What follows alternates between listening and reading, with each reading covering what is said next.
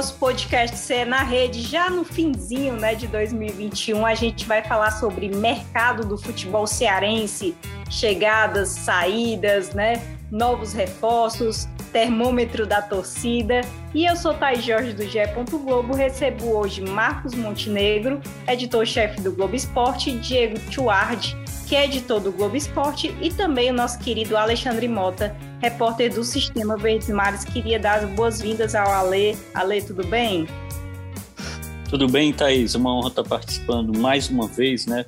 do podcast. E assim, temos muita coisa para falar, a expectativa dos torcedores de fato porque fica aquele clima, né, aquele momento distante do jogo, da bola rolando, a expectativa, né, pelo retorno do futebol, mas ao mesmo tempo a gente tem a movimentação dos bastidores muito animada.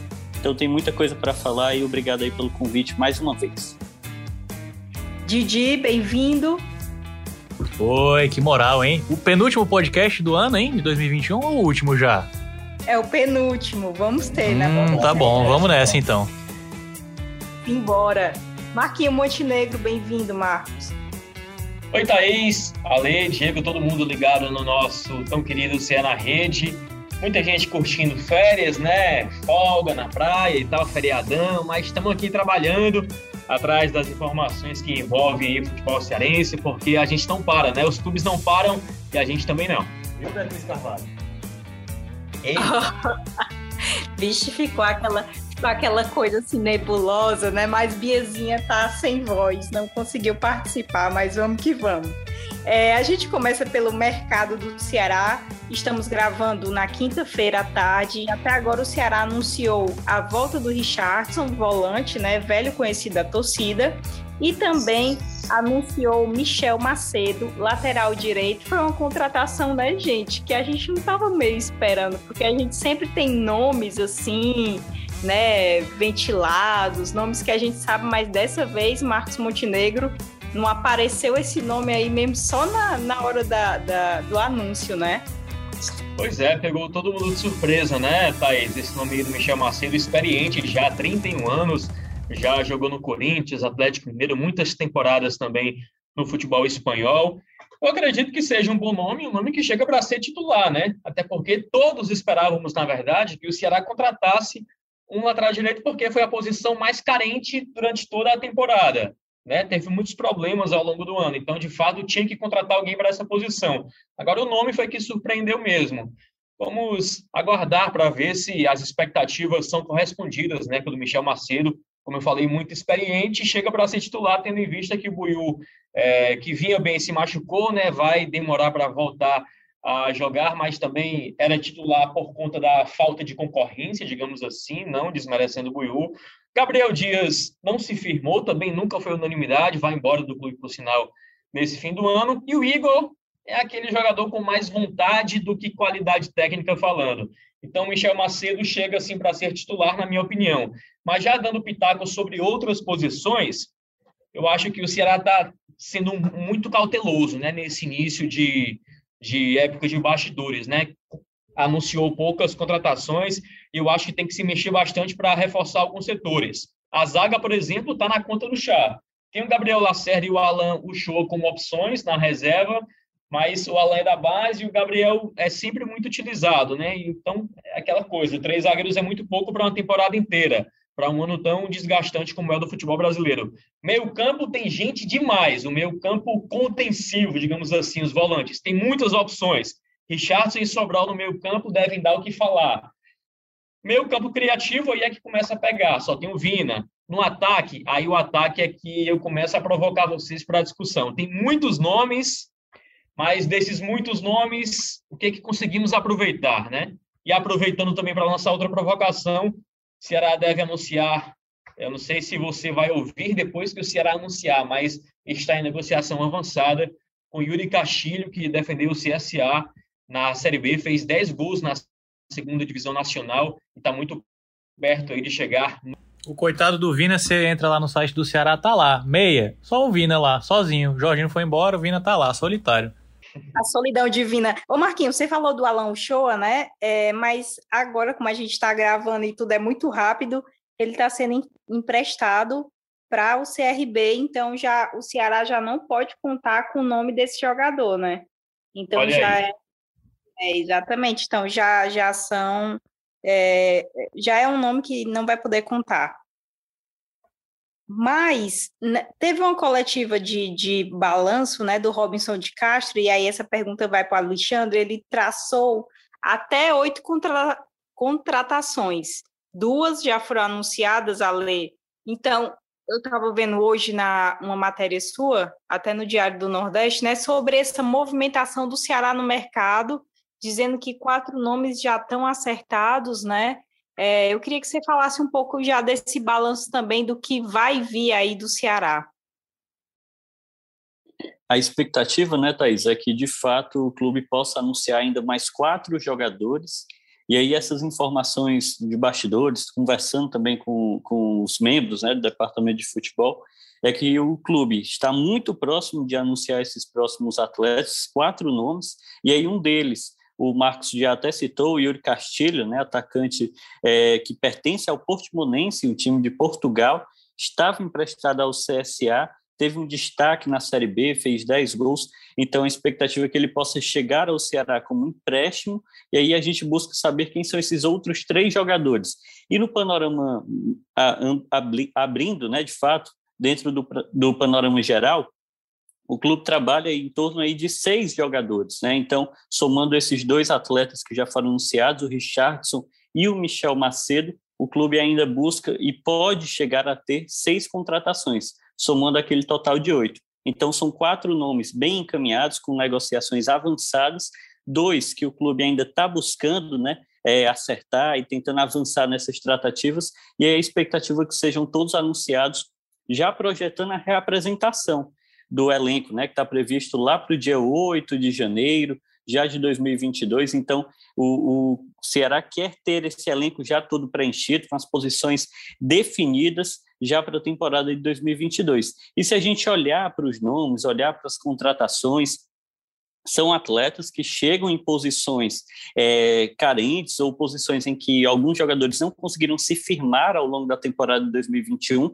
e todos chegam com status né, de, de serem titulares ou brigar por essa vaga no time principal. O Richardson é velho conhecido da torcida, é um atleta que chega é, com essa alcunha né, de ter passado pela equipe, ter tido um bom desempenho, contrato longo, inclusive até o fim de 2024, e o Michel Macedo, como o Marcos também já apontou, tem essa experiência né, no, no Corinthians, também em outros clubes da Série A, e é um atleta que teve um bom ano no Juventude, ou um ano bastante regular, se a gente levar em consideração que o Juventude, é, no Juventude, ele foi titular ao longo da temporada. E é um, uma situação em que o Ceará não conseguiu né, um atleta para se firmar dentro daquele posto, então Michel Macedo chega para assumir essa, essa situação com contrato até o fim de 2023. Talvez até esse contrato mais longo tenha sido um dos diferenciais para o Ceará conseguir essa contratação que estava fora do radar. Mas aí chegamos é, e falamos de atletas que chegam brigando de fato por essa titularidade, que é a expectativa dessas próximas contratações também. Se a gente a gente falar do Yuri Castilho, né, atacante, pode jogar como camisa 9, a gente precisa lembrar que no Ceará o Kleber está sendo negociado para um time do Oriente Médio, o Jael sofreu uma lesão grave já no fim da temporada, então a, a gente não sabe como é que fica a situação dele, né, com relação também ao departamento médico. E aí tivemos outras baixas, né? O Rick saiu, o Eric encerrou a temporada se recuperando de lesão. Então o clube busca de fato esse atleta e o Yuri, caso seja confirmado, tudo indica que será um novo reforço, chega com essa, é, com essa disposição né, para brigar por essa posição. A gente sabe é, que o Ceará e o Fortaleza são dois clubes que estão querendo o Gilberto. É, foi publicado aí pelo André Almeida, né, no Sistema Verdes Mares também, no Diário do Nordeste a informação sobre o Gilberto, não é novidade para ninguém. Agora, Diego, vamos lá ser bem sincero.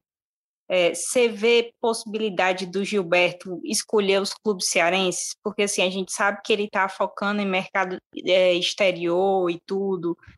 E aí eu já começo a notar mesmo, gente, um, um, um novo panorama, né? Porque Fortaleza vai disputar uma Libertadores, é, o Ceará uma Sul-Americana, são times que pagam em dia É, Para você, ainda existe a, essa possibilidade de ver o Gilberto aqui, um cano aqui no, no, futebol cearense também, ou você acha que é melhor ir, ir dar uma olhada em, outro, em outros mercados para garantir novos nomes? Eu sou suspeito para falar porque eu sou muito fã do Gilberto. O pessoal aqui na redação fala, sabe que eu sempre falo, ah, Gilberto, Gilberto. Para mim, o Gilberto era para estar jogando aqui no futebol cearense na temporada passada, temporada retrasada, e com o futebol cearense crescendo e tudo mais.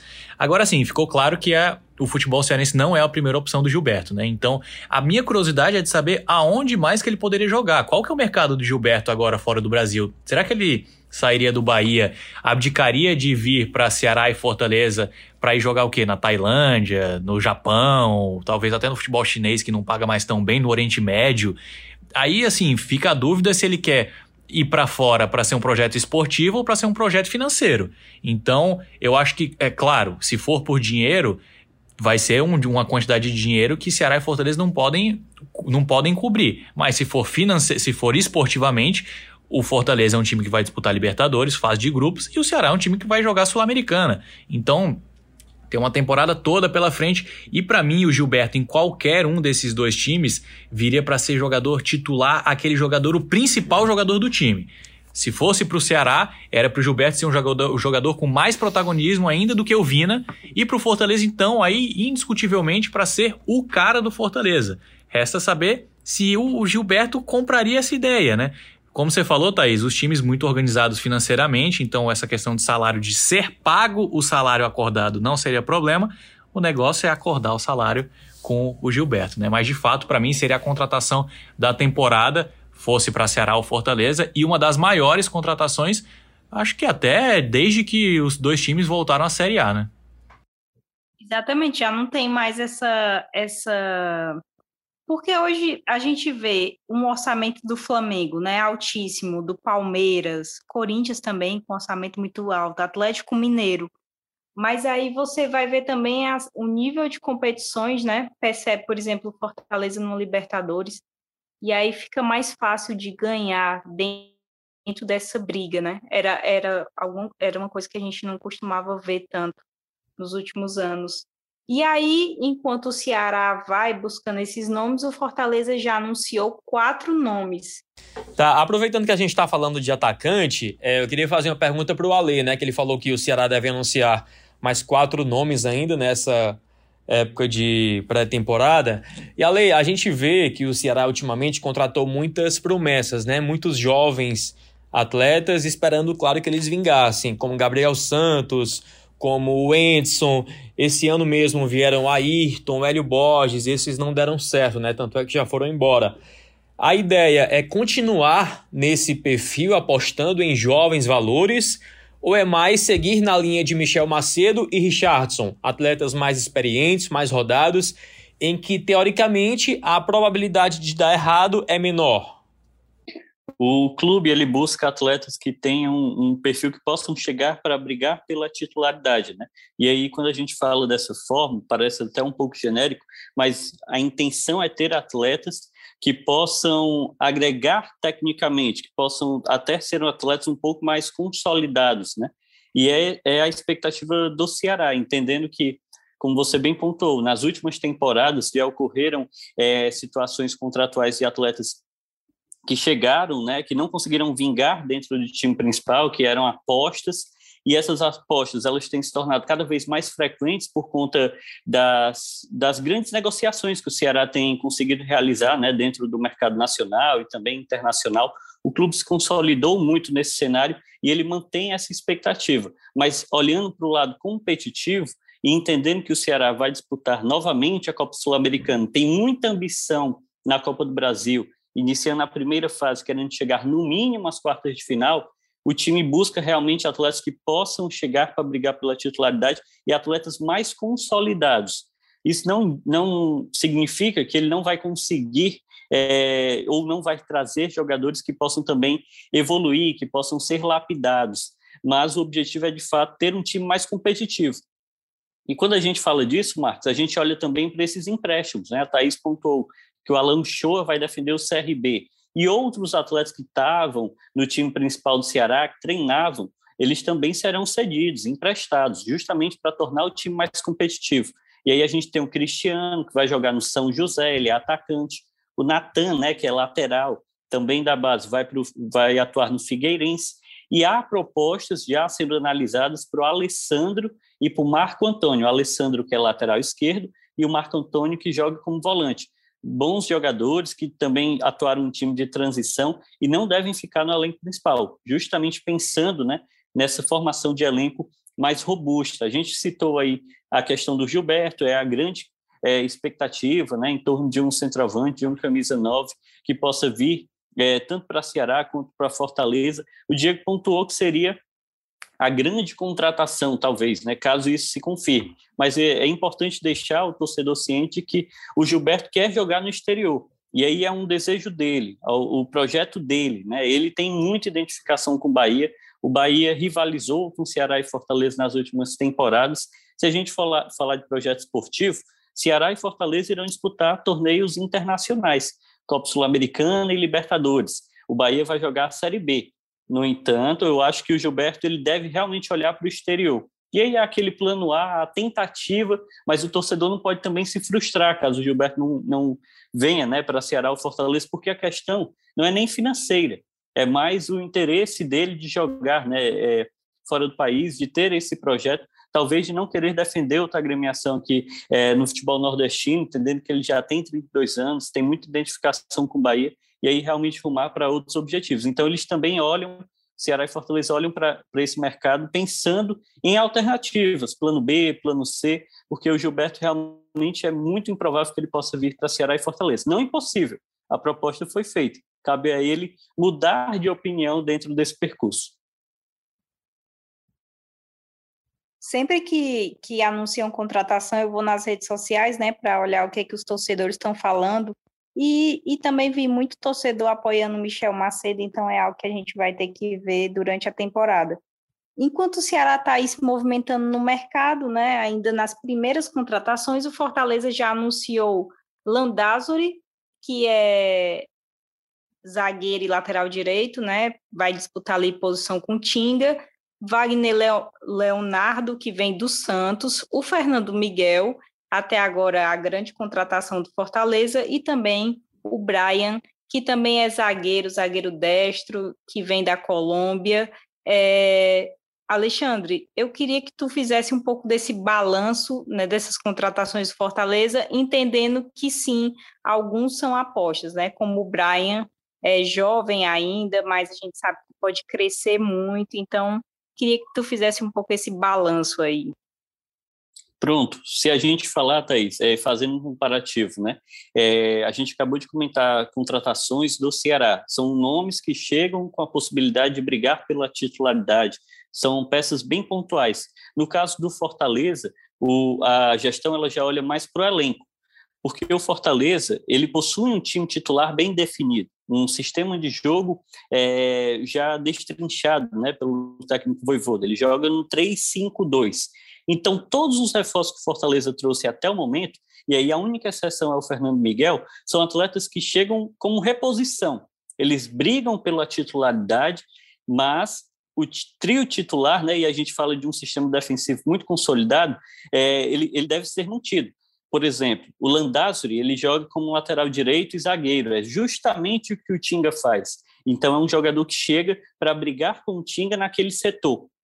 Wagner Leonardo é um zagueiro canhoto, né? Ou seja, justamente é, ele é um zagueiro que tem uma característica que o Tite tem e apenas o Tite tinha dentro do setor. Então é um, um atleta que deve, é, de certa forma, brigar pela posição junto ao Tite.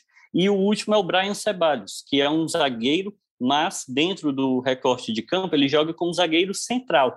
E aí ele deve brigar com o Marcelo Benevenuto, porque uma das características do Brian é justamente a velocidade, é um atleta muito veloz, e é uma característica também do Benevenuto. Então, o Fortaleza ele buscou contratações para elevar o nível do elenco. E aí a gente tem que falar de reposições durante a temporada, o time titular do Fortaleza, quando teve as principais peças, ele conseguiu ter rendimentos em alto nível.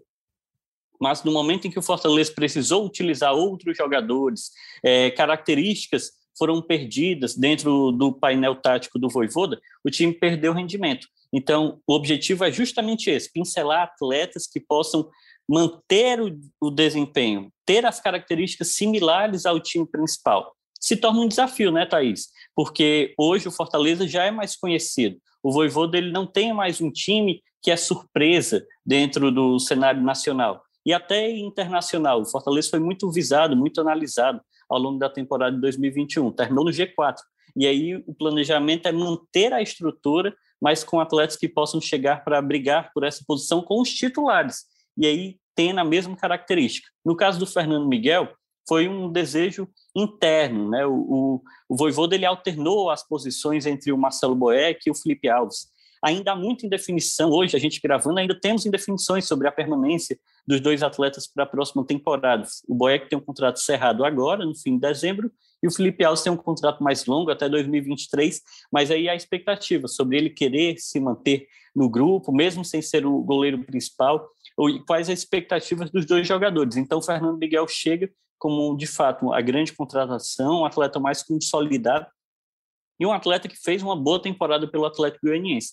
O balanço de contratações é basicamente esse, entendendo que o Fortaleza fez também dois, duas movimentações né, dentro do mercado. São renovações, Marcelo Benevenuto e Matheus Justo, mas eram atletas que não ficariam no Fortaleza e devido ao investimento, né, aí cerca de 5 é, milhões e meio para a compra dos dois atletas, é, eles conseguiram manter a dupla e eles também assinaram contratos longos até o fim de 2024. É legal a gente pontuar, né, Ale, que assim, o Fortaleza promete contratações para todos os setores. Então, vamos lá. Eu acho que o Fortaleza ainda traz seis jogar para seis setores, né? Um ala direito, um ala esquerdo, volante, meia e dois atacantes, um de velocidade e um centroavante. Essas são as buscas do Fortaleza no momento. Mas Marcos e Diego, para vocês dois, colocando vocês mesmo aqui na fogueira. É, Fernando Miguel era um nome que a gente não esperava, definitivamente. Foi algo muito rápido, né? No, no mesmo dia se resolveu, praticamente. É, para vocês, ele é um goleiro superior a Felipe Alves e Boeck? Ele vem para ser titular? Ou vocês acham que o Felipe Alves é até melhor ou só estava mal nessa temporada? Como é que vocês veem essa questão desse setor? Eu vou começar, certo? O Felipe Alves, bem, na minha opinião, é melhor que o Fernando Miguel. O Felipe Alves, bem, né? Ele não vinha tendo boas partidas, tanto é que perdeu a posição para o Boeck. Com relação ao Boeck, eu acho que é mais disputado ali o negócio entre o Fernando Miguel e o Boeck, eu pendendo um pouquinho mais para o Fernando Miguel. Mas a gente não sabe, né, se o Boeck vai renovar, se o Felipe Alves vai ser emprestado ou vendido, se ele vai ficar. Ele tem contrato com Fortaleza. Mas ninguém sabe qual o destino nem do Felipe Alves, nem do Boeck. Mas uma coisa é certa, né? Seja qual for o goleiro que vai ficar no PC, além do Fernando Miguel, o Fernando Miguel vai brigar sim por posição para estar entre os 11. Eu, para mim é muito simples. A contratação do Fernando Miguel, posso até estar tá errado e daqui a, sei lá, dois meses o que eu vou falar aqui vai parecer abobrinha. Mas para mim a contratação do Fernando Miguel, ela deixa muito claro que o Felipe Alves não fica, porque eu acredito que ele não vai ficar amargando mais um ano na reserva, seja de quem for, seja de Boeck ou seja de Fernando Miguel. É, claramente não está satisfeito com a situação do Fortaleza ou Felipe Alves. Então a contratação do Fernando Miguel é muito clara. O Fernando Miguel vem para ser titular, o Marcelo Boeck renova por mais talvez uma temporada, e vai ser o goleiro reserva do Fortaleza. Para mim é muito simples. A gente até conversava aqui, né, Diego? Mas isso é achismo, viu, pessoal que tá ouvindo? É achismo, não é informação apurada nem nada. É a opinião mesmo da gente é, tendo as nossas percepções. Que o Boeck deve renovar e o Felipe Alves ser emprestado algum time aí de Série A para é, ser de fato o goleiro titular. Mas ah, sobre os outros setores que você citou aí, o Thaís, eu acho que um dos setores com maior urgência é a volância ali. Porque o time só tem Ronald, Felipe e Jussa. O Ronald é, terminou o ano sem ser aquele Ronald que conhecemos, né? Quando ele chegou no Fortaleza ainda com o Sene. O Felipe, Alves, o Felipe tem aquela regularidade, o Jussa também é uma boa, uma boa opção, uma boa alternativa sempre, inclusive para a zaga, mas é muito pouco, né? Repito, para um ano inteiro de futebol. E com relação a meias, ninguém sabe também se fica Matheus Vargas, se fica Lucas Lima. Vargas deve renovar, né? O pai já falou, mas também é muito pouco. O time tem que correr atrás de um meia camisa 10 mesmo. E no ataque, o ataque tem muitos atletas, assim como o Ceará. Mas o Fortaleza vai querer passar o ano inteiro com Robson, David, Wellington Paulista, Edinho, naquela troca, naquela inconstância, é, esperando que algum deles deslanche e, enfim, dê certo, é muito incerto, né? Então eu acho que o ataque, apesar de ter muitos nomes, o setor que tem mais nomes, também carece de uma referência assim para dar uma sacudida, sabe, nesse setor, dar uma é, esquentada nessa disputa mesmo pela titularidade. Marcos, eu já estou começando a achar muito difícil a permanência do Lucas Lima, sabe? Eu acho que realmente vai. O Matheus Vargas fica com essa posição, fica no, no clube e aí eles vão procurar outro meia. É, porque ontem o Alex é, conversou com a gente né, na, central, na central do mercado e ele falou sobre essa questão né, de que ainda não tinham conversado com o Palmeiras, porque ainda internamente eles estão avaliando, né? E aí eu já começo a achar, parece que também o Palmeiras está tá querendo que pague integralmente o salário, e aí eu acho que fica complicado para o Fortaleza. Mas é isso, Diego, e aí eu vou soltar um pouquinho de veneno agora. É, o Marcos falou muito do Ronald, a gente falou da possibilidade do Felipe Alves é, também mudar de clube, né? E existe muito, Diego, ultimamente essa questão do São Paulo também tá de olho nos jogadores do Fortaleza, né? A gente já, já noticiou Ronald, é, noticiamos Benevenuto, é, Felipe, Felipe Alves também, houve essa questão de vai Romarinho. ou não vai. Romarinho também é outro nome. Diego, como é que você vê também? É, por, e David, né? David também, existiu o David também na, na, na parada. Então, a gente não está falando de elenco fechado também, né, Diego? Porque existem essas possibilidades de outros clubes de olho nesses jogadores, né? Total, existe a possibilidade. A sorte do Fortaleza é que o São Paulo não tá mal, não tá bem das pernas financeiramente, né? Então, de fato, o São Paulo tá procurando o que fazer, como fazer para contratar do jogador. Eu vejo nas redes sociais, principalmente, o torcedor chateado: ah, Rogério, vem aqui. E, fica atrás dos jogadores do Fortaleza. Mas, gente, se for parar para pensar, são jogadores, a maioria que o próprio Ceni é, indicou ao Fortaleza, se destacaram sob o comando dele são jogadores que ele conhece muito bem. Então, quando ele vai atrás de jogadores, ele vai atrás de quem? Exatamente desses nomes, né? Bom para o Fortaleza que algum, alguns desses nomes não estão se destacando. Como, por exemplo, agora o Ronald. Tudo bem, o Ronald fez toda foi aquela... Foi ele que ligou pro Ronald, Exatamente. né? Exatamente. Então, assim, gente, é o que eu falei. Quando ele for buscar jogador, quem que ele vai buscar? Um cara que ele nunca conheceu ou um cara que ele já indicou pro time onde ele foi muito bem sucedido? Quem apostou no Romarinho até dar certo, No né? David. No, no, David. Nossa, então são nomes assim, o Romarinho e o David são, são nomes que, que são os maiores exemplos disso, criticados até onde não dava mais, mas do nada começou a dar certo. Esse do nada foi muito por causa da aposta do Rogério, né? Então, é, que eu falei. Ah, por exemplo, do outro lado já, a gente vai mudar então, falando do Ceará. O Rogério manifestou, né? Tem um interesse aí na central do mercado do Fernando Sobral, que também é um baita jogador, encaixaria muito bem no São Paulo e, e é um jogador que o Rogério, quando esteve aqui, jogava muito contra, conhecia muito. A gente conhece o potencial do Sobral. Então, é, tem aqui, tem muito também do que eu falei de, de o, o São Paulo poder pagar. Então, por exemplo, o Ronald. Acho que o São Paulo não pode pagar o Ronald.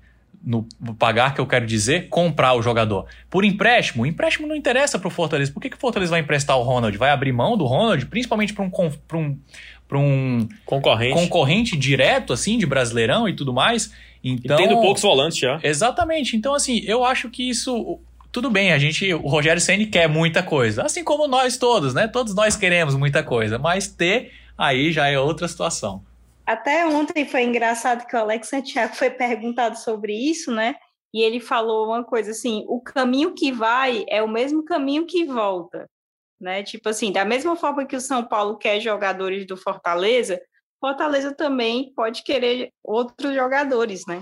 E aí ele falou justamente dessa proximidade do Ceni com os jogadores, enfim, que já conhecem que isso é natural.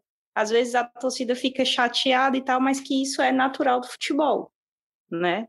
Existe muito, muito essa questão. E aí a gente vai encerrando aqui esse papo que foi rápido, para mim foi rápido demais.